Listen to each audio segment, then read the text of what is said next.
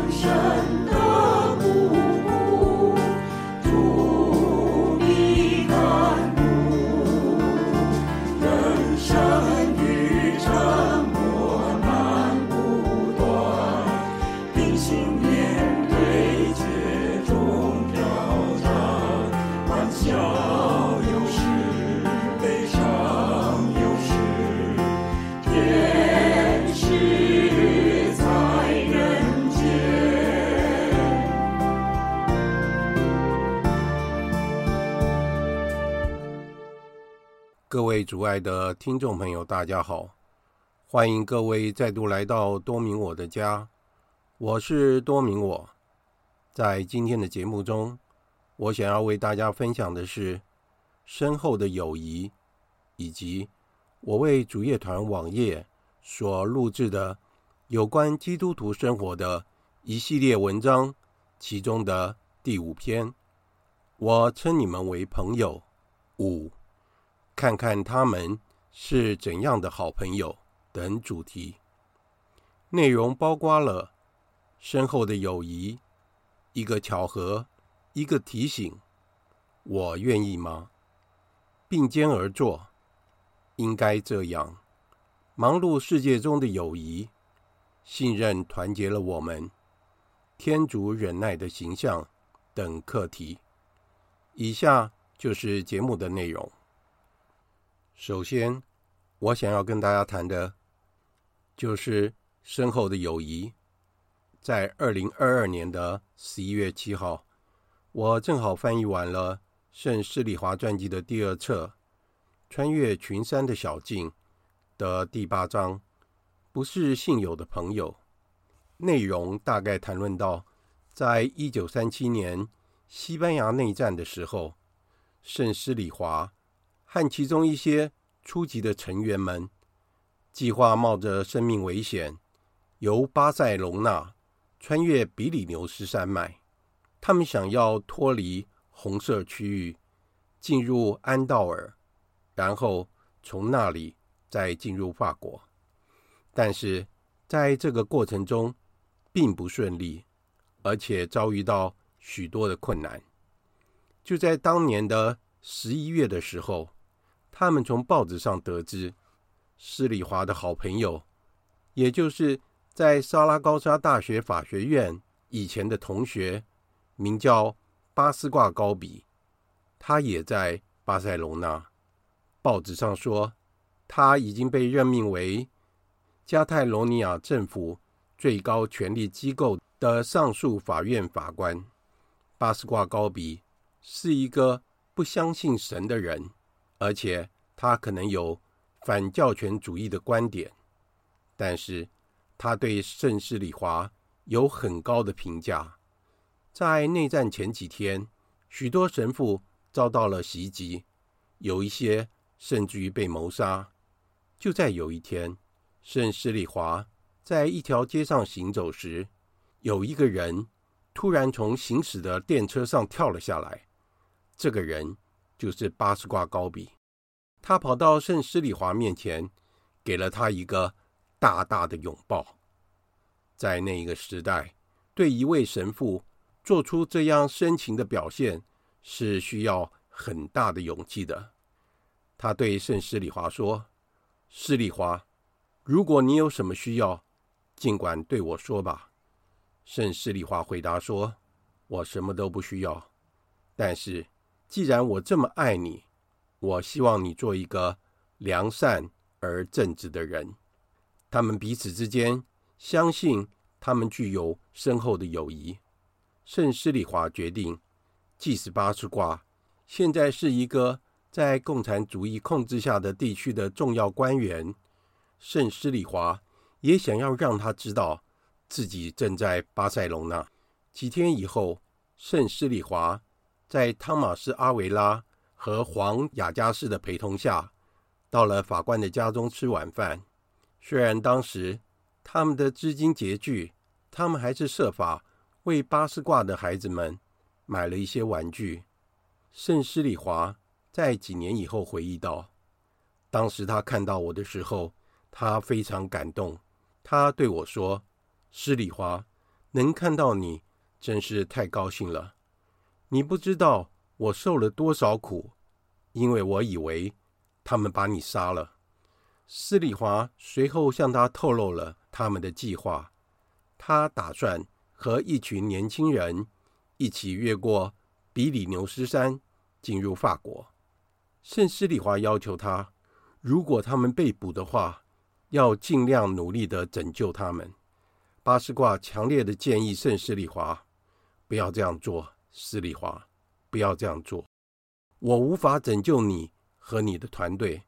才刚下令，守卫开枪射击逃亡者，而且不是要俘虏他们。几天前，他们抓了一团逃亡者，没有一个幸存的。之后，他们享受了一顿美好的晚餐。当巴斯挂的妻子和孩子离开房间后，他们继续进行谈话。巴斯挂为圣施里华提供了一份在巴塞隆纳担任律师的工作。巴斯挂是一个非常有影响力的人，当时在法院确实需要拥有法律学位的毕业生，但是圣施里华拒绝了他的建议，尽管这可能是为他是一个很完美的掩护，而且他会享受到来自于他的朋友的强大保护，但是圣施礼华告诉他，如果当神职人员和教会其他成员没有受到迫害时，我就已经选择不从事这样的职业，因为我想要完全献身于圣职。现在，当然我不会把它作为谋生的手段，为一个正在迫害我慈母教会圣教会的权威服务。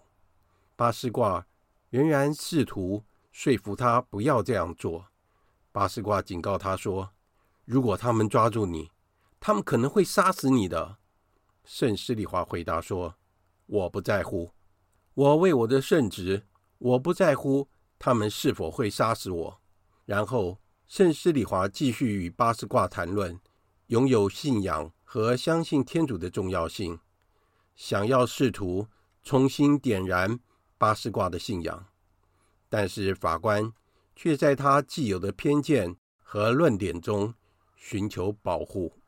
这时候，圣施里华打断他说道：“看着，孩子，你说的这些话，因为你已经读过了四五本你不必读的书，但是要获得最低限度的神学教育，你必须阅读更多的资料。当你阅读了你需要阅读的所有内容后，你将能够在这些资料中，在这样的观点形成合理的意见。”此时，巴斯卦泪流满面。两个人约好了下次再见面。这次见面的地点将会是在法官的办公室。当他们第二次碰面时，巴斯卦告诉圣施礼华说：“你知道现在正在等你的是什么吗？但是如果他们抓到了你，你告诉他们你是我的兄弟，我会为你做我所能做的。”在那一次碰面之后，波多卡西亚罗说，父亲经常为他祈祷，他总是非常感谢巴斯卦。多年以后，欧华路证实，圣施里华总是为这位试图挽救他生命的正直法官祈祷。他为自己的灵魂提供了许多选择。后来，父亲听说他在法国南部的一场车祸中丧生了。圣斯里华用这样的一句话，为他与巴斯挂高比的友谊做了总结。他不是信友，但是天主会考量他对我的爱。由此可见，他们之间的友谊实在令人动容。接下来，我想要谈一下一个巧合与一个提醒。就在二零二二年的十一月八日，我正在录制。我称你们为朋友五，看看他们是怎样的好朋友，也是这一系列的文章的最后一篇。而其中最后一个标题是“天主忍耐的形象”，内容正好提到了圣施礼华与他的大学同学巴斯挂高比的同一段故事，也就是。我在十一月七日所翻译的内容，是否是太巧了吧？让我非常震惊。这好像是给我一个提醒吧。录完了这一系列有关友谊的文章，个人感受到主业团就是建立在圣施礼华与天主、圣母、护守天使、诸位圣人以及所有成员之间的友谊之上。而友谊可以是如此的深厚而屹立不摇，主乐团就在我们每一个成员的手中。我们要秉持同样的精神，让这份神圣的友谊不断地扩展开来，生命中充满了惊喜。感谢天主。接下来，我们来谈一下，我愿意吗？就在此时，我想起了圣施里华。在道路中所写的一段话，他引述到主耶稣曾经对大德兰所说的话：“德兰，我愿意，可是人们却不愿意。”是的，多少次我们出于自愿的对天主说：“主啊，我愿意。”或者我们总是对天主说：“主啊，我不愿意。”伟大的自由。宝贵的礼物，自由万岁！接下来，我们就来听一下。我称你们为朋友五，看看他们是怎样的好朋友。我称你们为朋友五，看看他们是怎样的好朋友。友谊是天主借着降生成人，与他的朋友们成为朋友。而打开了其中一条世上神圣的途径。在第二世纪后期，居住在罗马帝国的基督徒遭到暴力迫害。一位名叫戴都良的法学家不久前皈依了基督宗教。他想为现在有更多了解的信仰其中的兄弟姐妹作证。他的做法是借着一篇论文来告知罗马各省的州长，那些被不公平指控的人们，他们的真实生活。他本人甚至还没有成为基督徒时，就已经钦佩那些基督徒，特别是那些殉道烈士。但是现在，重复许多人的意见，戴都良总结了人们对这些渺小基督徒团体的说法，看看他们怎样相亲相爱。我们有许多关于第一批基督徒之间友谊的见证。在同一世纪初，安提约基亚的圣伊纳爵主教被带到罗马去接受训导。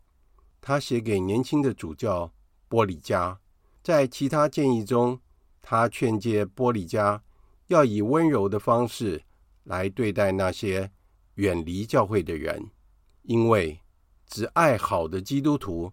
是没有功劳的。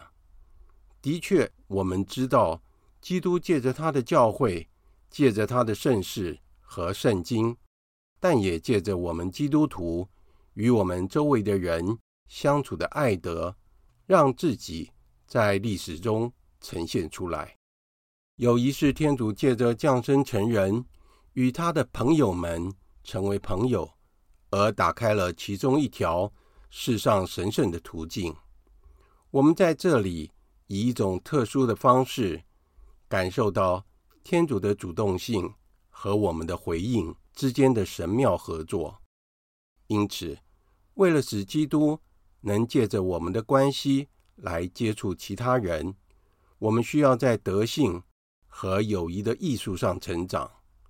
我们需要发展爱他人的能力。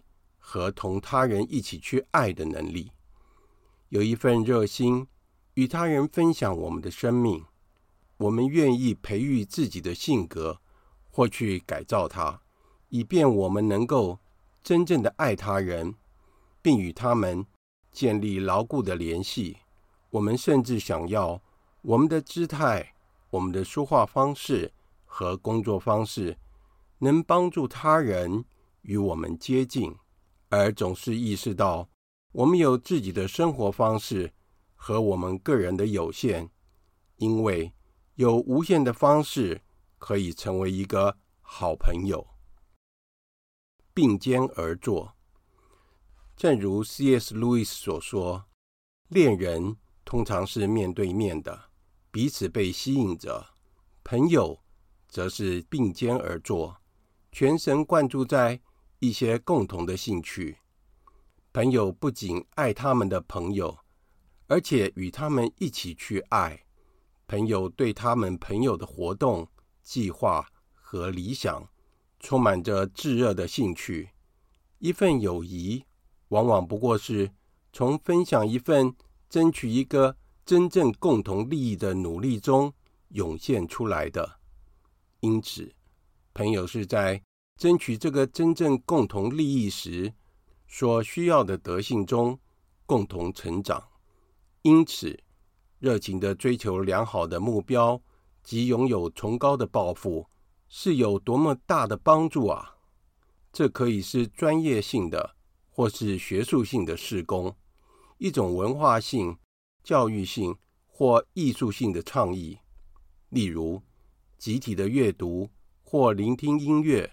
或为大众推广活动，也可以是一项社会或公民服务项目，或者是一项提供培育的倡议，例如青年或家庭团体，或是目的在传播基督徒讯息的活动，借着分担家务，例如装饰、烹饪、自己操作 DIY 的项目，园艺或做运动。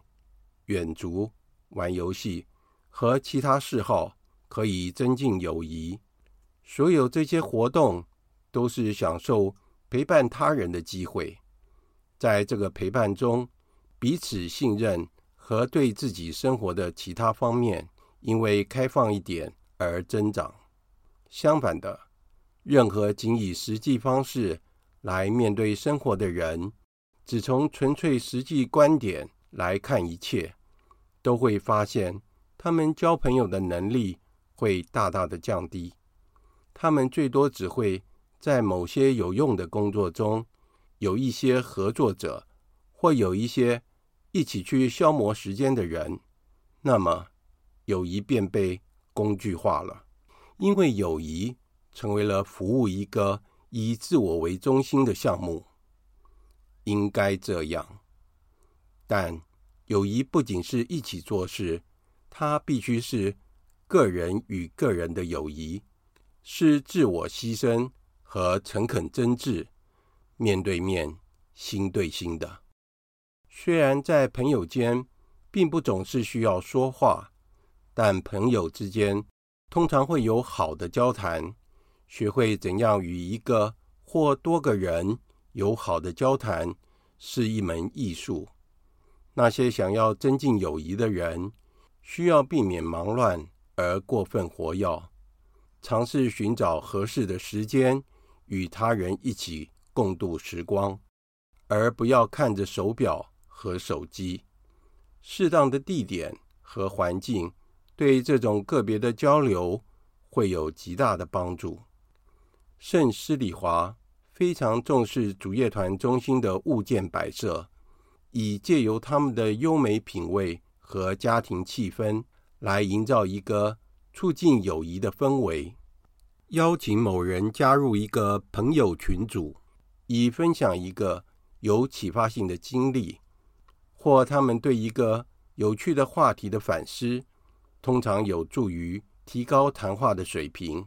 一起阅读书籍也可以有所帮助，因为它涉及到与过去和现在的作家进行重要的辩论，而很多新的加入者也可以参与其中。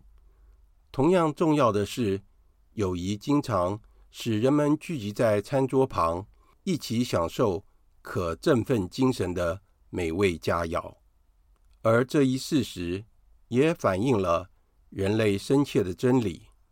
在这些漫长的交谈中，我们常常会体验到对天堂的期待。有时，我们看似突然开朗。是的，这就是真正生命的意义。生命。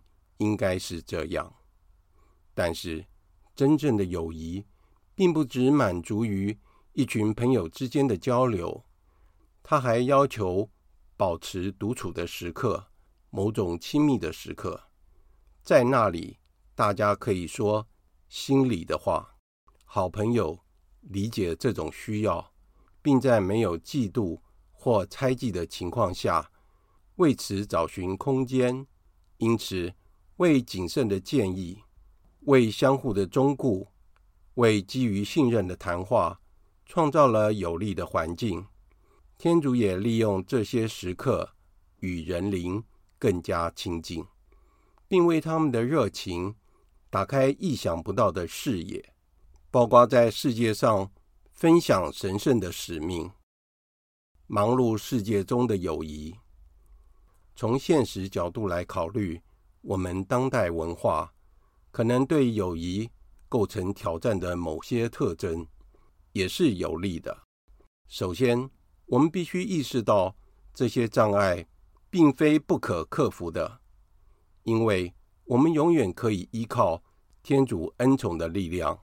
在友谊不是那么常见和牢固的地方，男和女的心甚至会更需要。和更强烈地寻求友谊。改写圣十字架若望的话，我们可以说，在没有友谊的地方放入友谊，而你会找到友谊。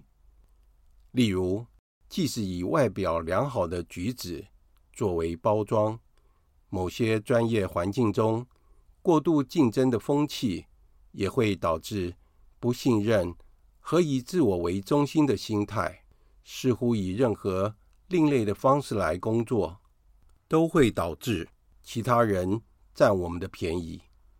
当然，我们不能太幼稚，但是这种环境需要从内部而被净化，向人们展示以不同的方式来面对生活的可能性。一个人不需要施加压力、大喊大叫、作弊或占他人的便宜，才能实践自己的工作目标。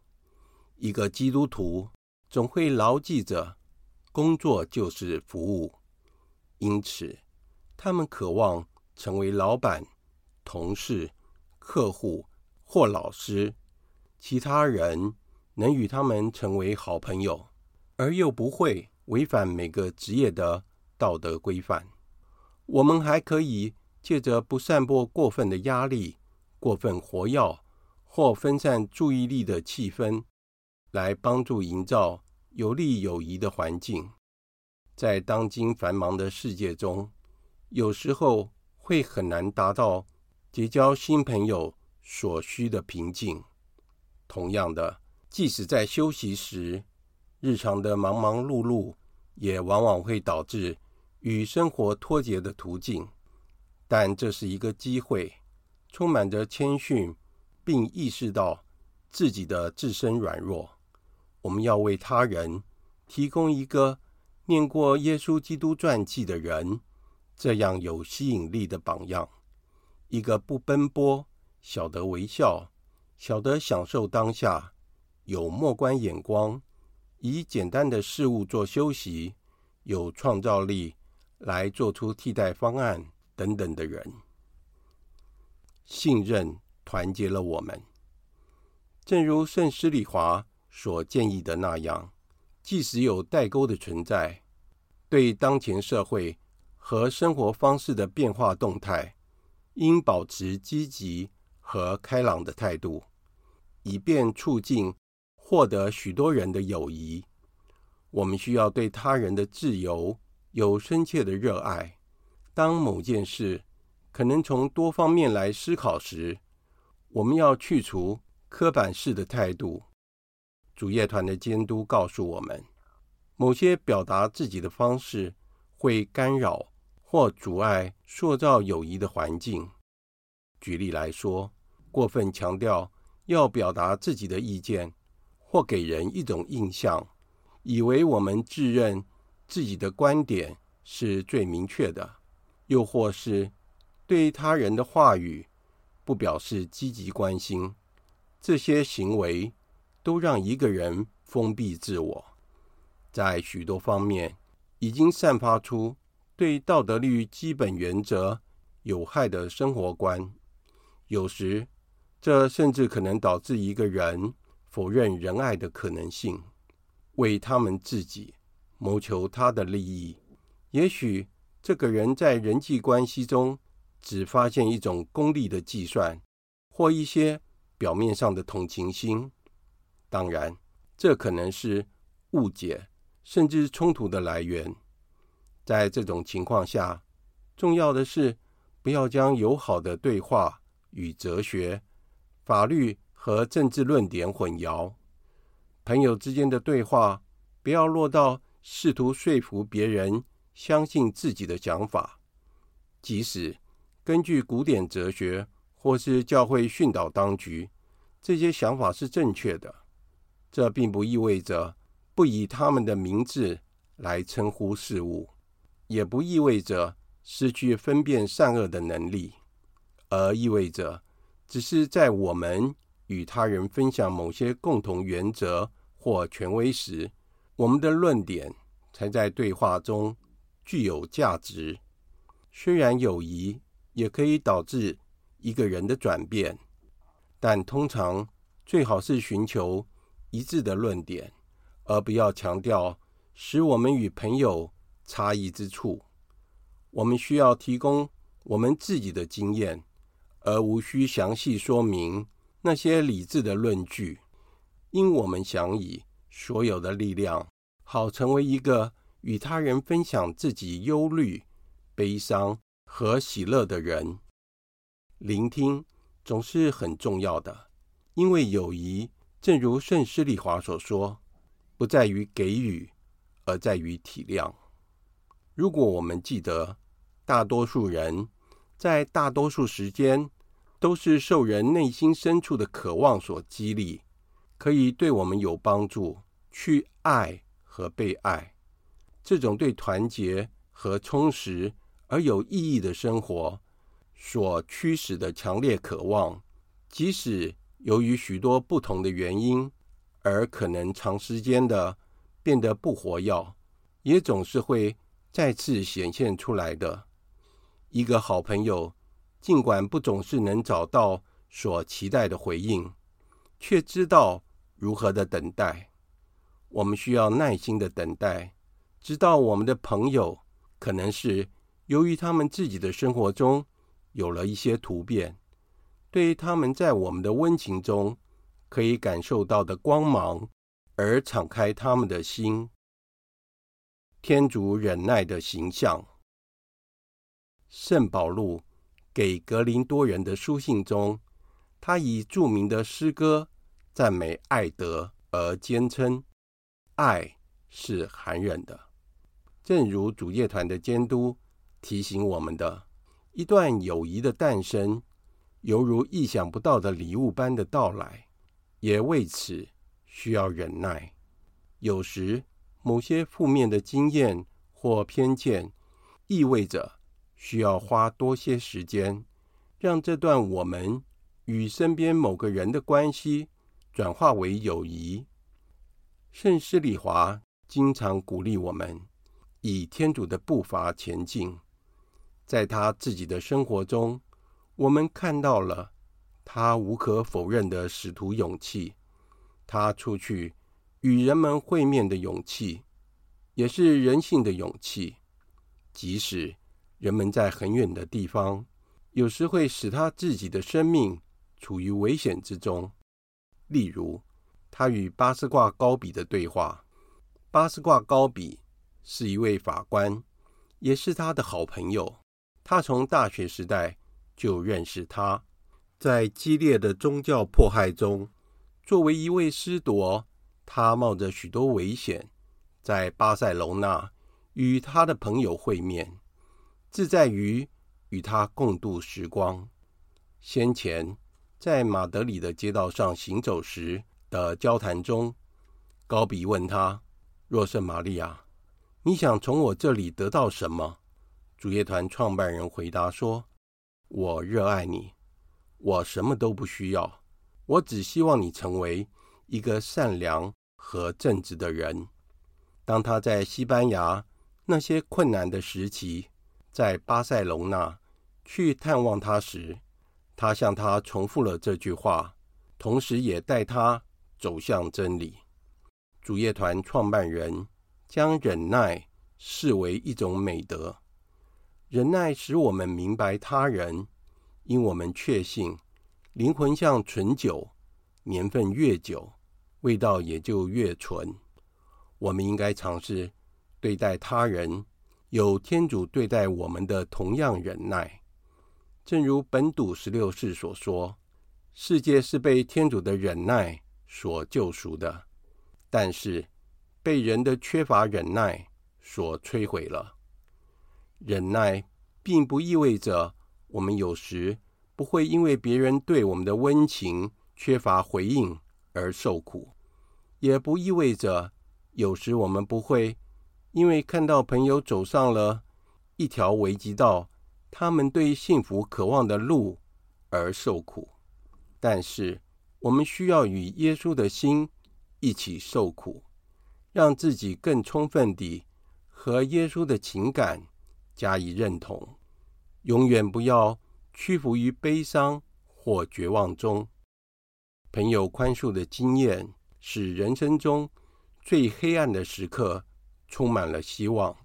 尽管我们犯了错误，但有一位朋友正在等待着我们的确实性。